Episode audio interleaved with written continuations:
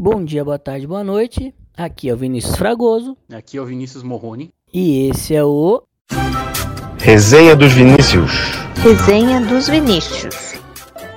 Resenha dos Vinícius. Resenha dos Vinícius. Resenha dos Vinícius. Fala galera, boa noite. Como vocês estão? É, hoje fazemos um ano de resenha dos Vinícius. Quem diria que os dois Vinícius mais loucos do direito desportivo iriam manter um podcast por mais de um ano e com mais de 600 players. Agradecemos a preferência. E, em homenagem a isso, hoje nós temos o terceiro Vinícius. É isso mesmo? Um Vinícius incomoda muita gente, dois Vinícius incomodam muito mais, três Vinícius é impossível, é isso, Xará? É, Xará, quem diria?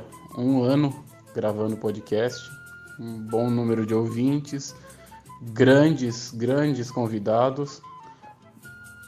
E a gente tá, tá melhorando aos poucos aqui, nossa, nossa comunicação vai melhorando, a edição vai melhorando, então quem já nos acompanhava vai receber cada dia que passar um, um programa melhor aí para ouvir. E nada melhor do que nesse programa de um ano que receber mais um Vinícius, não mais um Vinícius, o Vinícius. Um espetacular profissional, experiência enorme no mercado, 12 anos trabalhando no, no mercado financeiro com comunicação, trabalhou como gerente de comunicação no Santos, é, é professor na CBF Academy, Além de tudo, tem mestrado em gestão de esporte, é um cara brilhante e um, um amigo que eu fiz ao longo do mestrado. Então, obrigado por aceitar o convite, obrigado por estar aqui com a gente. Só tá complicado agora saber como passar a palavra, porque de Vinícius para Vinícius vai ficar complicado. Então, tá contigo a palavra, Lordelo. É, primeiro, mais uma vez, obrigado por topar participar e conta um pouquinho para a gente de como que tem sido essa sua experiência aí de transição do mercado financeiro para o mercado esportivo, o que, que você faz, como é que se trabalha com essa questão de comunicação, imagem, gestão de crise. Conta um pouquinho para a gente da sua experiência. Vinícius e Vinícius, um prazer conversar com vocês. A gente vive uma era no esporte nacional, que todo e qualquer espaço que debata o esporte levando esse segmento a sério, a gente precisa enaltecer e vocês vêm fazendo isso. Fico feliz e honrado, de verdade, por vocês me chamarem num momento tão significativo para vocês, é um ano de comemoração. O Fragoso, confesso que não, não, não tive ainda a felicidade de conhecer pessoalmente, mas o meu Charavini é, conheço de outros momentos de estudo, a gente fez um mestrado junto, aprendi muito com ele. Ele segue estudando, ele não para, é uma máquina de estudar e é por isso tão capacitado para falar sobre as questões do esporte. Bom, para mim a transição foi um, foi um movimento muito interessante. Eu trabalhei mais de 10 anos é, em uma instituição financeira, Unibanco, depois Itaú. Aprendi muito na área ali de comunicação corporativa, com gestão de crise, e eu já vim estudando esporte. Né? Então, como sempre gostei, desde menino, era curioso, eu gostava do jogo, do, do futebol, do basquete, que eu, que eu mais praticava, mas sempre que me fez brilhar os olhos era o que acontecia fora do jogo. Então eu fui estudando e chegou um determinado momento que eu estava no banco, eu falei assim, olha, e o que eu quero fazer da vida? Porque eu ia estudando, eu estava fazendo, eu escrevia já para exame há um tempo, as, as, possibilidades de trabalho começavam a aparecer e eu sempre ali preso né, ao, ao, banco, com muito respeito, tenho muito respeito pelo que aprendi lá, mas eu precisava escolher. E não é uma decisão fácil, né? é uma mudança de carreira impactante que mexe com a gente. Sou pai, tenho duas filhas, então eu precisava fazer isso de uma forma é, eu não vou falar tranquila, mas que fosse adequada, né? de uma forma com uma transição menos impactante, inclusive para elas. Só que eu saí do, do banco alguns meses depois, o Santos me chamou para tocar área de comunicação. Isso foi na virada de 2017 para 2018. Também foi um período de, de aprendizado imenso, porque eu levava ali muito do, da questão acadêmica, do que eu tinha aprendido no universo corporativo. Mas o futebol é futebol, então tem algumas coisas que a gente teve um pouco mais dificuldade de, de conseguir é, implementar. É, fora outras questões do esporte, que aí também fica mais, mais delicado para a gente trazer de forma pública, mas acho que a minha experiência em um ano, no, em 2018, com o Santos, foi nesse aspecto. De lá para cá, outras consultorias, aí dou aula na CBF, dou aula na FIA, na Trevisan.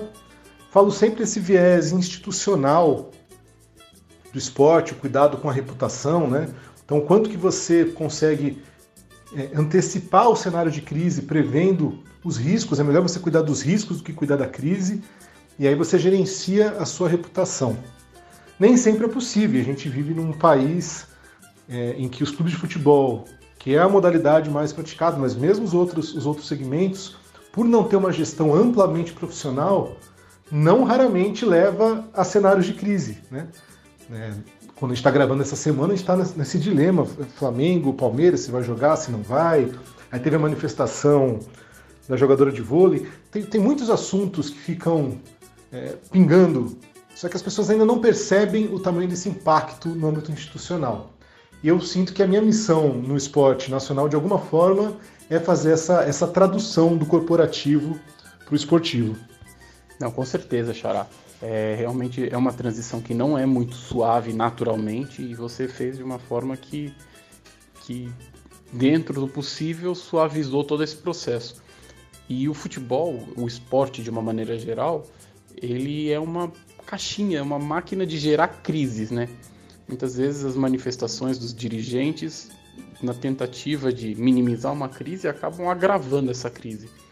Então, como é que você vê é, o papel do, do, do, gerente de comunicação, do diretor de comunicação ou de um especialista na hora de falar, olha, não fale nada agora, vamos estruturar uma comunicação, vamos pensar como lidar com essa crise e depois ter um posicionamento institucional ao invés de vários conselheiros saírem por aí falando, é, cada um com sua ideia, se manifestando, envolvendo política, não envolvendo política.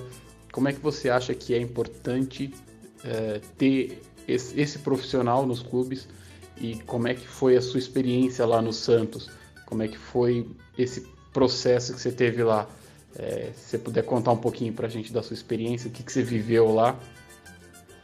É, a grande dificuldade é que quando você está no, no mundo corporativo, você tem profissionais voltados, dedicados para um objetivo comum da instituição. Claro que existe aquela, aquele, aquela questão de competição, né? é um ambiente competitivo, mas estão todos ali voltados racionalmente para um objetivo comum. No esporte, isso ainda não acontece. Tem muita vaidade, tem muito amadorismo, então tem aqueles conselhos. Isso não é no Santos, né? Quase todos os clubes você tem conselheiros com vaidade, ah, porque eu sou conselheiro há 70 anos, então, então nada. Claro, você tem um respeito pela pessoa. É preciso respeitar quem está envolvido a um clube há tanto tempo. Mas no universo corporativo, se você está há 70 anos, você tem consciência de que talvez o seu olhar para aquela empresa já esteja defasado. Né? Então existe essa dificuldade. E aí na comunicação, um ponto principal, né, como eu entendo a comunicação, é justamente entender quais são os valores, qual é a identidade do clube. É, toda marca tem a sua identidade, tem os seus valores, eles precisam ser respeitados. Se você começa a entender um clube como uma assessoria de imprensa, né, assim, cuidar, ah, cuidar da assessoria de imprensa é a comunicação, ou fazer um post nas redes sociais. É, é preciso que você enxergue o clube como um todo. Então, para onde o clube caminha? Qual é a identidade do clube? Então, eu vou trazer aqui um exemplo muito claro, é, e são sempre exemplos técnicos, tá? Não, não, não entenda aqui que eu tenho uma preferência por A ou por B. Aliás, eu vou deixar muito claro, eu sempre deixo que eu sou juventino roxo, eu tenho uma família que é parte corintiana, parte palmeirense, mas eu sou juventino. O Vini, que estudou comigo, sabe disso. Sofro com Juventus da Moca. Mas de uma forma geral, é, quando o São Paulo trouxe para si a questão do soberano, é legal você trabalhar com isso, é legal que a torcida, que os torcedores entendam isso, mas o clube absorveu isso como uma identidade. E aí você se equivoca, porque não existe um clube, seja ele qual for, soberano em relação aos outros. Você pode trabalhar, até a torcida pode entender isso. Então, qual, qual é a delicadeza da comunicação? Perceber quais são os valores que você vai trabalhar. Ah, time do povo não é, time da favela não é, pode arroz. A história do Vasco, por exemplo. A história do Vasco na luta contra o racismo dentro do futebol. Se você tem um projeto consistente, de médio e longo prazo em relação aos valores, à história do clube, você trabalha de uma forma. Se você trabalha todos os dias, é, entendendo aquilo como uma crise, com ações desconectadas, dificulta muito o processo de consistência de marca. E hoje no Brasil, a gente tem é, uma cobrança que é enviesada justamente para essa cobrança, para esse movimento do futebol, que é ganha, estamos no céu, perde, estamos no inferno. Né? E não pode ser assim. Se você não pensa numa comunicação de médio e longo prazo, você vai viver em crise. E nenhuma marca suporta vivendo em crise. Lordeiro, primeira coisa, nós temos que resolver esse problema de não nos conhecermos pessoalmente, né? Curitiba está de braços abertos quando vier para cá com certeza nós iremos fazer alguma coisa e, e acabar com esse probleminha. eu faço para você três perguntas, tá? A primeira é o seguinte: eu me interesso muito pela gestão de crise porque eu acredito, como você mesmo disse, que perdeu é crise, né? Então eu gostaria de, de que você falasse um pouquinho para nós sobre a gestão de crise, até porque o Santos é um clube que vem de muitos problemas políticos e isso afeta o atleta. É, e acredito que deveria sobrar para você gerir tudo isso. A segunda pergunta é: você colocou muito bem que o pessoal de comunicação tem que entender a identidade do clube, trabalhar com isso e às vezes não absorver alguns alguns critérios ou absorver alguns pseudônimos, né, que são trazidos. Mas ultimamente a gente vê clubes é, levantando bom, é, bandeiras políticas, né? E eu gostaria de saber qual o seu ponto de vista com relação a isso, visto que quando você levanta uma bandeira, você está representando um segmento da sociedade, nem sempre é o segmento totalitário ou majoritário do clube. E a terceira e última questão, que é a, a dúvida de ouro, que é o que e como podemos fazer para que o futebol brasileiro possa se modernizar e possa realmente ser tratado como empresa. Né? Você bem colocou que, existem conselheiros há muito tempo e esses conselheiros têm vaidade e que clube, os clubes não são tocados ou geridos como empresas, apesar de serem grandes empresas. É, como fazer com que o futebol brasileiro ganhe em profissionalismo. E se você acredita que a, a mídia brasileira, a imprensa brasileira também tem culpa nesse céu e inferno. Fragoso, um dia então, vou a Curitiba, a gente senta para conversar. Né? Fui para Curitiba muitos anos atrás, uns 15 anos atrás, é, me recordo fui para Ilha do Mel, na, na, região próxima, foi uma viagem muito interessante. Fui durante um carnaval, fugi do carnaval e fui para Curitiba. Depois, já durante a Copa do Mundo, voltei a Curitiba, mas aí só fiz pegar muito frio. Fui, ver, fui acompanhar um jogo, estava trabalhando pelo Itaú na época. A gente, a gente se encontra em breve. Olha, em relação à sua pergunta de gestão de crise no Santos, é delicado, porque no momento que eu trabalhei ali, a gente tinha um, um clube com muitas brigas políticas. Né? Então, um clube de futebol por si só, ele já vai avançar num universo de, de crises permanentes que dependem da instabilidade de resultado, é, do envolvimento da torcida, de como a mídia retrata e tudo mais. Além disso, naquele momento, o próprio clube provocava crises internas com as suas desavenças políticas. Né? Nós tínhamos em 2018 uma briga escancarada de José Carlos Pérez e Orlando Rolo, presidente e vice. É. é impossível que isso seja salutar, que isso seja saudável para o clube. Então, nesse aspecto, foi, foi complicado. Então, é, Além disso, gerar, ainda apareceram alguns outros casos de crise ali. Então, você vai tentar lembrar. Tem o doping do Diogo Vitor, teve a é, questão de assédio que foi trazido nas categorias de base, é, eventualmente até um caso de pedofilia. Então, foram todos casos muito graves. É, outros que nem chegaram a vir a público. Por quê? Porque a gente conseguiu contornar, a gente conseguiu segurar. A grande dificuldade de quem trabalha com crise é que as pessoas falam assim: tá, mas que crise que você gerenciou? Aí você fala: olha, a maioria delas vocês não sabem porque a gente conseguiu gerir, a pessoa fica sem referência. A pessoa precisa. o mercado precisa do escândalo para entender o, qual foi o seu trabalho. Eu lembro de um caso muito curioso. Eu trabalhava no Itaú ainda. Eu não vou entrar em detalhes porque até por questões éticas, mas eu fui resolver um pepino gigantesco que o banco tinha em Goiás, numa cidadezinha de Goiás. E aí eu voltei, ninguém soube do que aconteceu, né? Assim, o problema estava resolvido. E aí mudou o meu gestor no banco. Mudou, foi uma pessoa que foi contratada. Chegou no final do ano, ah, vamos ver como é que foi seu trabalho e tal. Ah, mas em crise aqui tá tudo certo. Falei, não, olha, teve um trabalho gigantesco, tive que ir para lá, passei uma semana. Tá, mas não aconteceu nada. Ele não tinha o histórico, quem tinha era o outro. Né? Isso também acontece no, no futebol, no esporte. Você olha para a crise, é, como ela foi gerida, e o resultado é a ausência do escândalo. Aí fica difícil de medir, você só percebe se você estava desde o início. É muito delicado isso. E no esporte, isso se repete, né? Porque além do, como eu já disse, além daquele comportamento é, instável dentro de campo, que é ganhar e perder do jogo, você, você lida com emoções, com paixões e com ausência de profissionalismo. É uma mistura perfeita para a crise, Fragoso. É muito delicada essa questão dos posicionamentos políticos, porque não é possível que se tenha uma regra para os jogadores, para os atletas como um todo, que só vale para um espectro político. Né? Então, eu sempre costumo dizer nas aulas que eu dou que é preciso diferenciar político de política partidária. Né?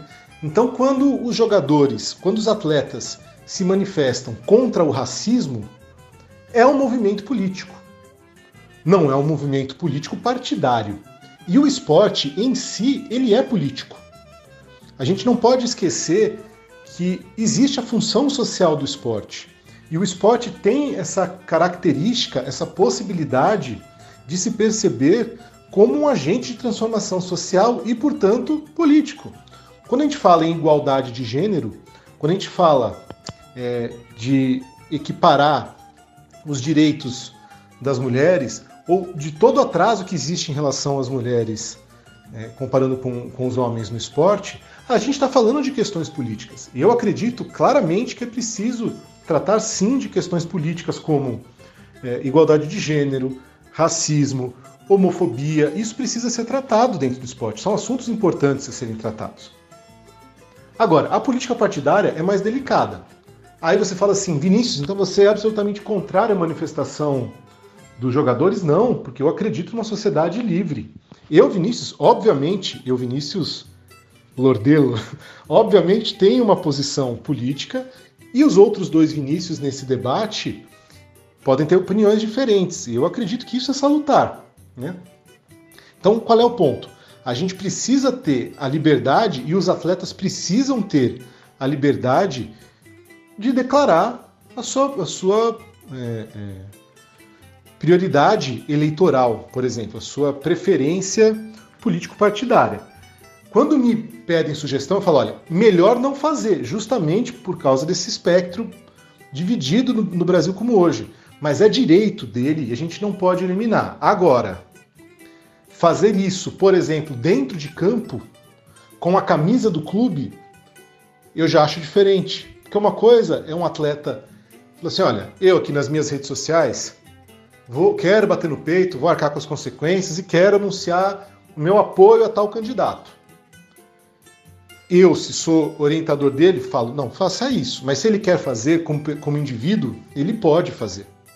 Agora, dentro de campo, dentro de quadra, com a camisa de um clube, eu não faria. E não acho correto fazer. Repito, não é pela premissa de ausência de liberdade. é porque ali você representa uma outra pessoa. É diferente, por exemplo, de um tenista. Se um tenista quer fazer, um tenista hoje ele não joga por um clube, ele joga por ele. Claro, ele representa ali um clube pela, eventualmente no início da carreira, tal, mas é ele, né? Então, quando, você, quando existe uma equipe por trás, você, você carrega qualquer viés é, de, um, de um clube que te remunera por isso, né, ou uma equipe de Fórmula 1, como é o caso do Hamilton, eu tenho dificuldade porque ele não é só ele. Né? Então, para deixar muito claro, eu não acho que o atleta não deva expor. Deve, pode, mas é preciso ter respeito às outras marcas. Então, para dar um exemplo claro, muito claro, Felipe Melo, por exemplo, pode é, enaltecer o apoio dele a Bolsonaro? Pode. É um direito dele? É. Não interessa se eu, Vinícius, gosto ou não do Bolsonaro. Mas me incomoda quando ele faz isso vestido com a camisa do Palmeiras dentro de campo. Né? Então, a atleta, a Carol, atleta do vôlei, ela pode falar é, fora Bolsonaro? Você vê que eu falo de um de outro, de apoio e contrário. Pode, mas eu não acho que o melhor momento para se fazer isso seja quando ela está envolvida com outras marcas na exposição do seu trabalho. O futebol brasileiro, nesse sentido, ele vai conseguir conquistar um profissionalismo maior quando todos os stakeholders que envolvem que estão inseridos no universo, no segmento esportivo, entenderem o esporte de uma forma profissional. Então, se você me pergunta, quando você me pergunta assim, ah, a imprensa de alguma forma tem responsabilidade nisso?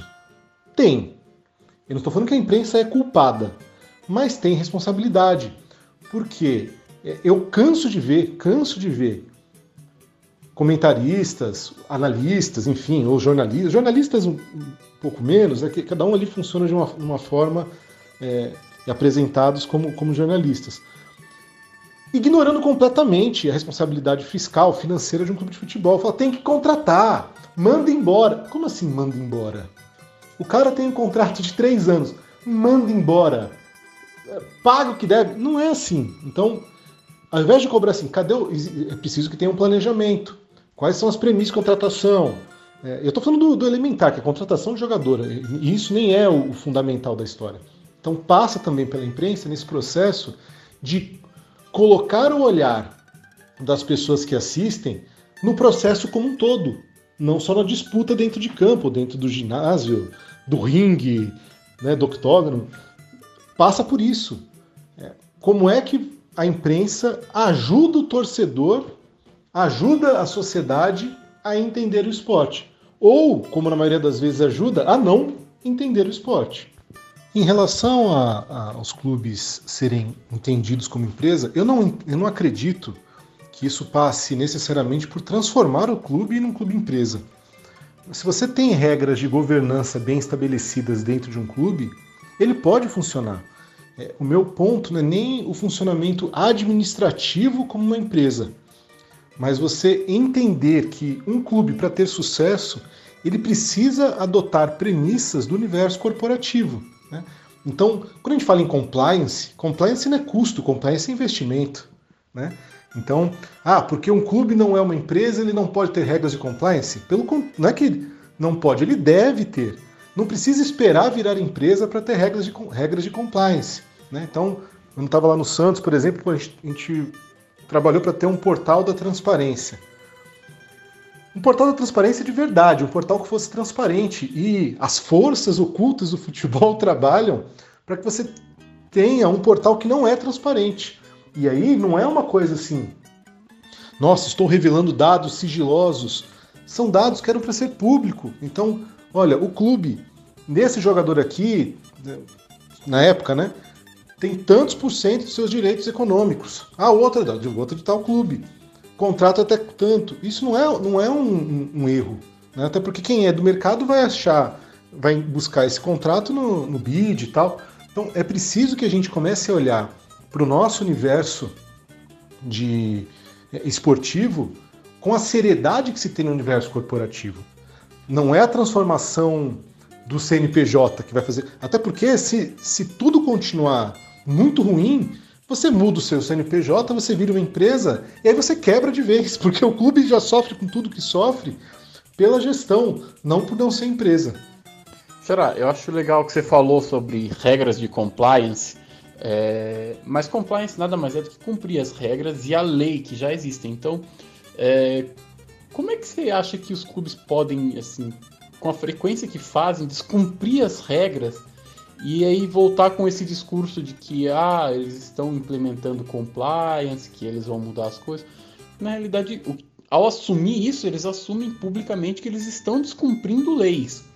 É, como é que alguém, um profissional de comunicação, vê esse tipo de declaração de que agora vamos implementar o compliance? Quer dizer, até hoje descumprimos as leis. E mais que isso, você como gestor, é, como é que você entende que o poder público, ao receber isso, receber a informação de que, olha, esse clube admitiu que está descumprindo as leis, como é que o poder público poderia atuar para fazer com que as leis passem a ser efetivamente cumpridas?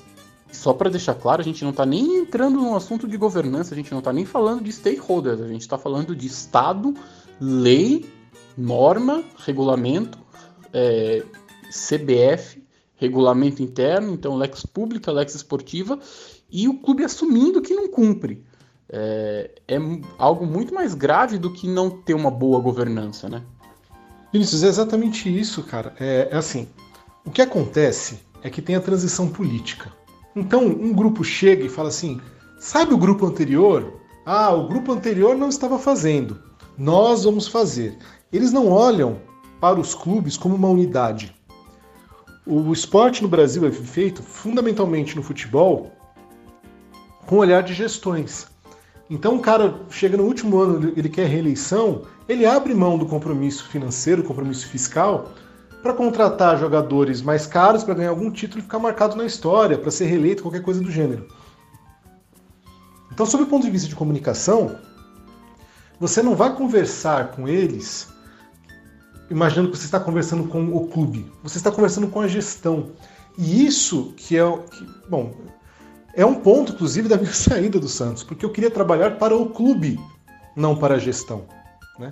Eu estou ali para pensar no clube, na comunicação do clube. Se as gestões. É, ah, chegou um gestor novo, muda tudo. Aí vai embora, muda tudo. Você não tem uma, uma consistência de fala. Eu volto àquele ponto né, na questão de identidade, dos valores, e é nesse aspecto que tem um problema que vai desencadear, inclusive, em questões jurídicas. Porque a nossa legislação não olha para os gestores e fala assim: olha, você é responsável pelo que você faz. Quer dizer, não é que a legislação não faz. A legislação até pede isso, mas as manobras são tantas, né? Aí você tem um conselho fiscal que deveria ser guardião do clube, mas que ele é visto de forma política. É, é muito delicado, é muito complicado isso.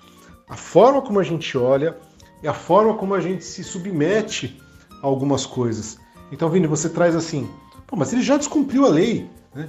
ela já devia ter sido, né, a pessoa já devia ter sido cobrada, ter sido é, apontada por esse descumprimento. Mas é apontada por quem? Com provocação de quem? Né? Então, para você chegar, o Ministério Público vai atuar, ok? É a, é a espera desse movimento do, do Ministério Público. A gente não consegue ter um, um órgão independente dentro de um clube de futebol, seja do que for, para apontar os deslizes, a gente depender necessariamente do governo para que um clube ande de forma correta, entende? É delicado, é muito delicado. E eu não estou aqui é, é, tentando fazer o seguinte, não, olha, então o governo, o Estado não precisa fazer nada. Não, é, não é isso. Mas é lamentável, é lamentável que a gente precise da intervenção do Estado nesse movimento. Para mim é, é, é inadmissível. Interessante você comentar sobre o controle interno, porque nós já entrevistamos dois conselheiros fiscais aqui, o Nicolas Botós e o Wanderson, um do Figueirense e outro do São Paulo, e eles relataram exatamente isso, que eles são odiados por serem o, o freio de mão do, do, do pessoal diretivo, né? Então, às vezes até se tenta fazer isso, mas aquela, aquele pensamento pequeno de que, meu amigo, eu vou fazer, próxima gestão que se vire. É o que vem acontecendo desde que o futebol é futebol no Brasil, né? Infelizmente. E quando a gente vê que essas questões básicas de compliance não funcionam, é, quando a gente vê que os atletas, dirigentes, conselheiros não respeitam uma orientação de não manifestação em nome do clube ou com as marcas do clube, aí surge um outro problema que é a transferência da crise, né? Porque nem sempre a crise se mantém só no ambiente do clube. Muitas vezes, quando um atleta faz uma declaração problemática ou quando surge um, um caso polêmico aí, que seja de abuso sexual, qualquer coisa do tipo, é, é estampada a, a, camisa do clube com a marca dos patrocinadores. E essa, essa crise pode, pode vir a ser transferida para o patrocinador. Então, como é que trabalha a pessoal, o pessoal, como é que o pessoal da comunicação trabalha no clube em parceria com a comunicação da empresa para blindar o patrocinador, até para preservar o valor que foi investido, ou não existe isso? Se não existir, como é que você entende que deveria ser? Porque realmente, é, da mesma forma que a gente transmite os valores positivos das marcas, as crises também são transmitidas quando as marcas estão alinhadas, né? E por marcas aí eu falo na marca do clube com as marcas dos patrocinadores. Xará, a sua observação ela é perfeita. Não é à toa que muitas marcas que estão envolvidas com o esporte de uma forma geral titubeiam antes de se unir a, aos clubes de futebol, por exemplo. Né? É... Tem um ponto que é muito curioso, que a gente sempre fala assim do compliance. Eu costumo falar que a reputação, o cuidado com a reputação, a gestão de imagem, reputação e o cuidado com riscos e crises é o compliance institucional. Então, do mesma forma que você vai buscar é, premissas de compliance para o âmbito administrativo, financeiro, fiscal, enfim, se você tiver um compliance institucional, você protege a sua marca. Né? É isso que a gente deveria buscar sempre. E aí, naturalmente, se você não busca, quem está contigo entra no balaio. Então, o que, que as marcas pensam? Tendem a imaginar: vou me unir a, a, a um clube popular mas eu vou me unir a um clube popular sem regras de compliance, sem regras de compliance institucional, né, sem cuidado com a, com a reputação, aí vem a dúvida. Né? E quando eu falo popular, não estou falando só dos grandes clubes nacionais, às vezes é um clube da cidade, às vezes num estado aquele clube é popular. Né? É muito importante que quem cuide, quem cuida, perdão, da marca esteja atento também a esses movimentos. Porque numa eventual crise, os clubes Vamos lá, os clubes eles já não têm uma boa gestão de sua imagem, dos seus valores. Então, para eles, uma crise a mais, uma crise a menos, eu não estou falando que tanto faz. Eu que trabalho com crise, eu sei que qualquer crise a mais faz muita diferença. Mas os clubes entendem que não. Ah, só uma crise a mais. Para a marca que está parceira do clube, não é uma crise a mais. Ela pagou para estar ali, ela pagou para usufruir dos benefícios da marca, não dos malefícios e das crises. Não, perfeito, perfeito. E é exatamente nesse ponto que eu acho que cabe aos clubes usar da forma mais adequada os contratos que eles têm de cessão de direito de imagem com os atletas. Porque a partir do momento que um atleta assina um contrato e recebe para ceder a sua imagem ao clube, ele tem que ser muito responsável por tudo aquilo que ele vai fazer com a sua imagem. Porque a partir daquele momento, a imagem dele está ligada ao clube e está ligada a todos os patrocinadores problema é que, na maioria das vezes, uh, os clubes usam esse contrato de, de cessão de direito de imagem como uma fraude meramente para reduzir encargos trabalhistas. Os atletas não têm qualquer trabalho com imagem, muito menos com noção de o que é uma gestão de crise, e acaba que vira sempre uma bola de neve. É, acho que esse tipo de, de, questão de comunicação precisa ser muito bem regulamentado dentro do clube. Assinou o contrato, o que, você pode falar, o que, que você não pode falar, é, quando você pode falar usando a camisa, quando você não pode falar usando a camisa, para evitar exatamente esse tipo de, de, de risco. Mas, como você disse, esse, essa estruturação toda depende de uma profissionalização que a gente ainda não tem no ambiente do esporte. Não vou nem falar só do futebol, no ambiente do esporte de uma maneira geral.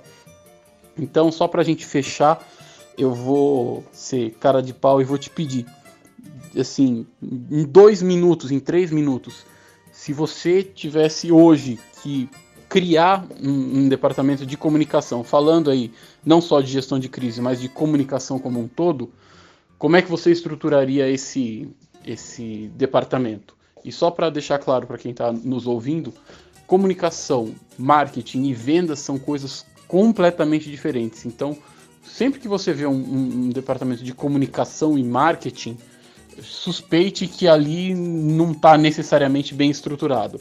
Mas vamos lá, Xará. Como é que você estruturaria é, de uma maneira bem direta? O que, que você acha mais importante para que um departamento de comunicação de, um, de uma entidade esportiva tenha?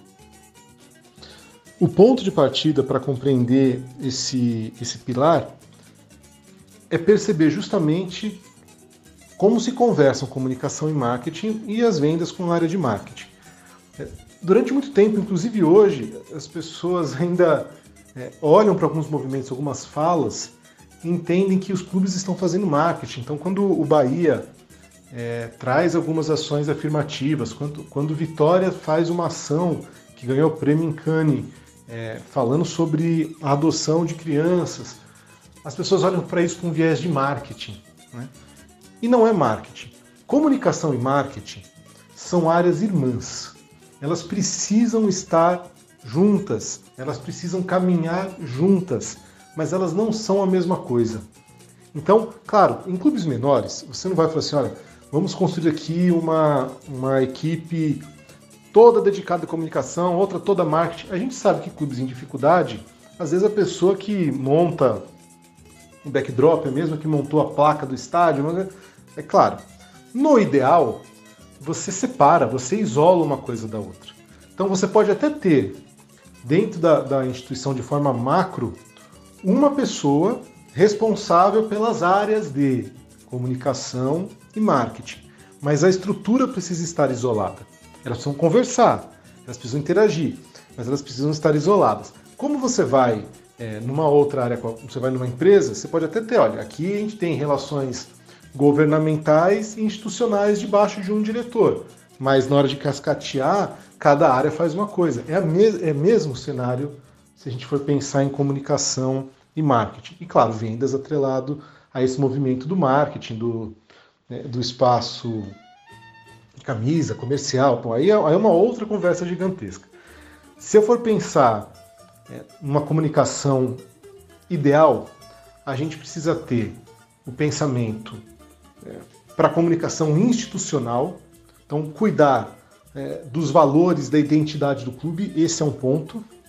Nós temos assessorias de imprensa, e aí nós temos assessorias de imprensa que precisam ser divididas, porque a assessoria de imprensa do futebol pode ser do futebol profissional, de base, masculino, feminino, enfim, tem uma rotina completamente diferente. Então, a assessoria de imprensa ela pode até conversar com o institucional, mas é preciso então que se tenha uma uma célula, aí se pensar como vai ser na estrutura, dedicada exclusivamente ao futebol, ao basquete, ao handball, aí depende de quem do clube qual vai ser. Nós estamos numa fase em que é, o conteúdo é fundamental. Então você tem que ter um outro departamento, uma outra célula, enfim, pensada para as redes sociais. Né? Agora, como é que você gera conteúdo para redes sociais? Então, quando eu estava no Santos, por exemplo, a gente trabalhava muito forte a Santos TV. Né? Então, o que o Bahia faz hoje com o sócio digital, que ele concentra todas as suas informações no ambiente digital para o associado, então não vai mais para o YouTube, o vídeo está dentro do seu aplicativo, está dentro do seu espaço. Isso é você gerar conteúdo. Você precisa pensar eventualmente também nos eventos. Então, aí você pode até conversar com o marketing. Olha, aqui no meu clube, quem vai tocar evento vai ser o marketing, o day é o marketing, tudo bem. Aí pode conversar, mas é, pode estar na comunicação ou não. Mas pensando ainda em conteúdo, o site, então sabe, é, tem as redes sociais, tem o conteúdo que você vai gerar, pode ser com a TV, pode ser com, em outros formatos, aí é saber, o streaming, cada um vai pensar de uma forma. Se a pensar de uma forma macro, a gente tem isso. É, quando eu estava lá, relações públicas, a parte de RP também estava em comunicação. Mas isso é coisa que você pode ter ou não. Aí depende da estratégia. Né? As outras áreas que eu falei para vocês, é, comunicação institucional, pode ter assessoria de imprensa institucional aí dentro, assessoria para a modalidade em si, no caso do futebol, assessoria só para o futebol, é, redes sociais e conteúdo, isso precisa estar na comunicação. Aí o clube vai ser maior ou menor, você vai estruturar melhor ou pior essas áreas, mas a essência está aí. Aí você fala, ah, Vinícius, então e reputação ou não? Aí você pode entender se a tua reputação, se o, se o cuidado com a reputação vai permear todas essas áreas, ou se você vai criar uma quinta área pensando exclusivamente em reputação, que era o que eu prefiro. Mas para você convencer os clubes hoje a isso, ele ainda entende como custo, ele não entende como investimento. Então é mais fácil você conseguir convencer com que esse, esse assunto é, esteja permeando todas as áreas do que uma célula exclusiva. Xará, você como sempre preciso, muito, muito boa a sua explicação, realmente os problemas que você levantou, as, as questões que você levantou. E eu ia encerrar o programa por aqui, mas você falou uma coisa que me deu um estalo. Você falou que conteúdo é fundamental. E aí é um outro problema dos clubes. Os clubes querem fazer muita coisa porque está na moda, que acham que ah, vai chamar a atenção, não sei o que, não sei o que. Mas fazem de qualquer jeito sem conteúdo. E aí eu vou usar um exemplo que eu tenho analisado com um pouco mais de carinho, que é a questão de sustentabilidade. É, dez anos atrás, quando esse assunto era muito menos discutido, o Corinthians resolveu lançar um, um relatório de sustentabilidade. A questão é que o conteúdo que tinha ali não era exatamente o conteúdo que devia ter num relatório de sustentabilidade e aquilo perdeu toda a credibilidade. Então, você, como um especialista em comunicação, entende que você lançar um produto, lançar um documento sem conteúdo vale a pena? Ou isso é muito pior do que você não lançar, se estruturar e quando tiver se estruturado, aí sim você lançar? O que é que você acha? Depende da intenção do lançamento. Se um clube lança para lacrar, aí é melhor não lançar. Né? Se lançou para falar que quis lançar, olha, Fomos os primeiros a lançar. Aí não adianta, porque você vai lançar um negócio ruim.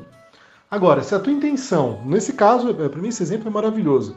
Se a intenção é, olha gente, lançamos, sabemos que a gente precisa melhorar muito, mas a gente precisava começar. E a partir de agora a gente vai evoluir. Se a gente percebesse que depois, ao longo dos anos, tivesse evolução, você ia perceber que o primeiro foi um ponto de partida. E o ponto de partida às vezes é necessário. Você, você assim, um intervalo entre o nada e o conteúdo perfeito é gigantesco. É melhor em alguns casos você fazer um conteúdo imperfeito do que não fazer, desde que você esteja fazendo para acertar. Porque se você está fazendo para acertar, você pode até errar. Mas como a ideia é o acerto, você aprende com o erro e melhora para o seguinte. Se a ideia é só falar que faz, você não está comprometido com o acerto. Aí é horrível fazer.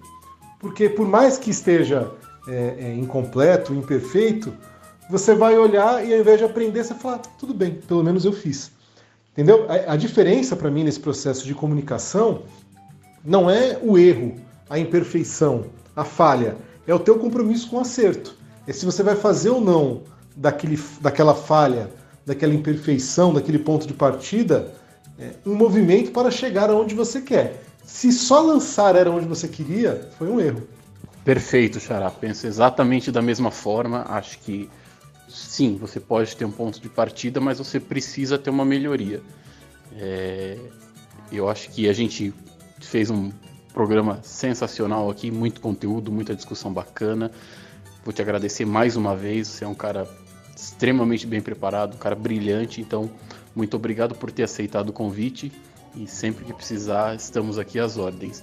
Se você não ouviu ainda os outros programas do Resenha dos Vinícius, vá lá no Spotify, vá lá na Anchor e ouça o que a gente já tem produzido até agora. Muito obrigado para você que está nos ouvindo, pela sua audiência, pela, pelo seu interesse e vamos sempre juntos discutindo e estudando a gestão do esporte, porque a gente precisa disso para melhorar o esporte no Brasil.